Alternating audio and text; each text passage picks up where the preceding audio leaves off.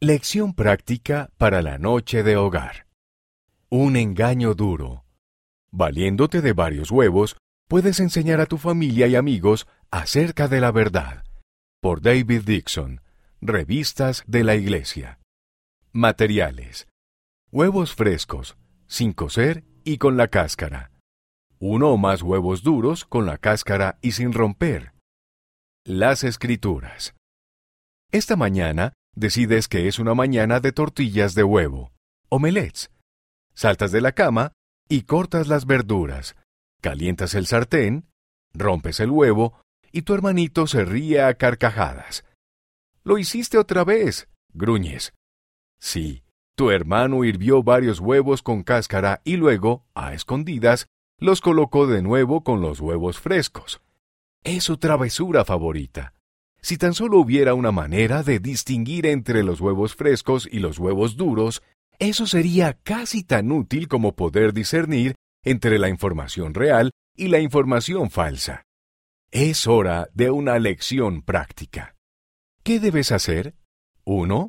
Dispone algunos huevos e incluye al menos un huevo duro y uno sin cocer.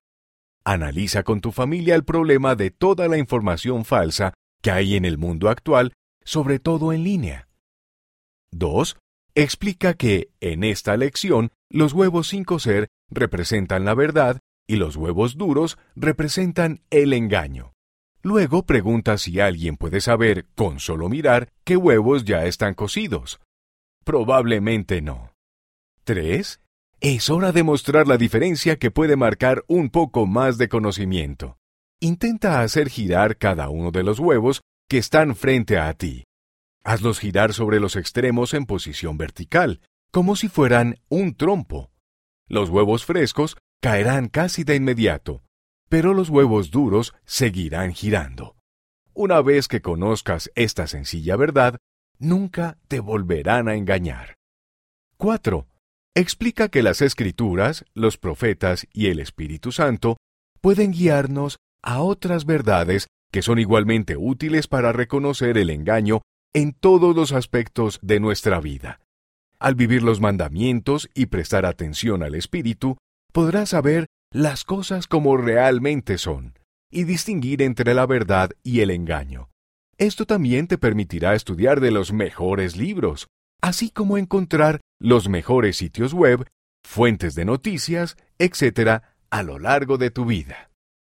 Hagan una pausa y conversen. Lee con tu familia el pasaje de las Escrituras y las citas siguientes. Analicen cómo pueden evitar ser engañados. Doctrina y Convenios, sección 109, versículo 7. Y por cuanto no todos tienen fe, buscad diligentemente y enseñaos el uno al otro palabras de sabiduría. Sí, buscad palabras de sabiduría de los mejores libros. Buscad conocimiento, tanto por el estudio como por la fe. En la Conferencia General de octubre de 2021, el presidente Russell M. Nelson dijo, Si la mayor parte de la información que obtienen proviene de las redes sociales o de otros medios de comunicación, su capacidad para escuchar los susurros del Espíritu se verá disminuida. Si no están buscando al Señor a través de la oración y el estudio del Evangelio diarios, quedan vulnerables a filosofías que pueden ser intrigantes, pero que no son ciertas.